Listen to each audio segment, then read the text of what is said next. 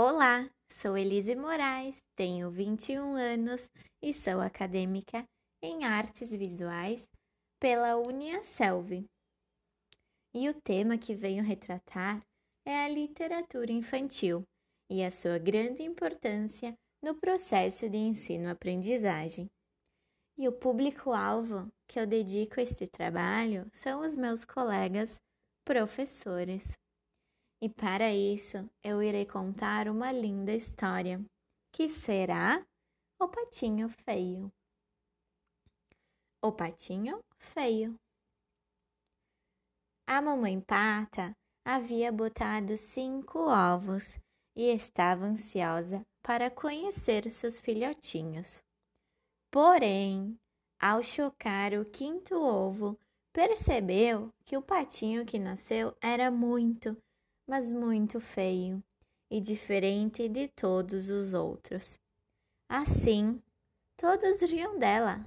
A gança, a porca e até a vaca da fazenda caçoavam do patinho feio que ali havia nascido. Tão triste, mas tão triste, certo dia o patinho resolveu fugir.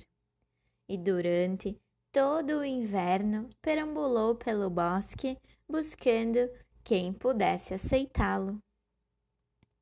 Mas, quando chegou a primavera e todas as flores estavam se abrindo, o patinho resolveu tomar água em um lindo lago e viu alguns cisnes que ali nadavam.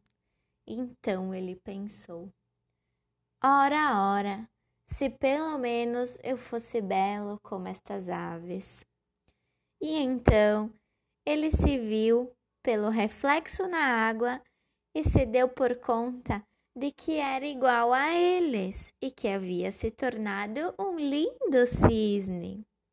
Feliz, mas tão feliz, o patinho foi aceito pelos cisnes, que eram a sua família de verdade. E essa foi a história.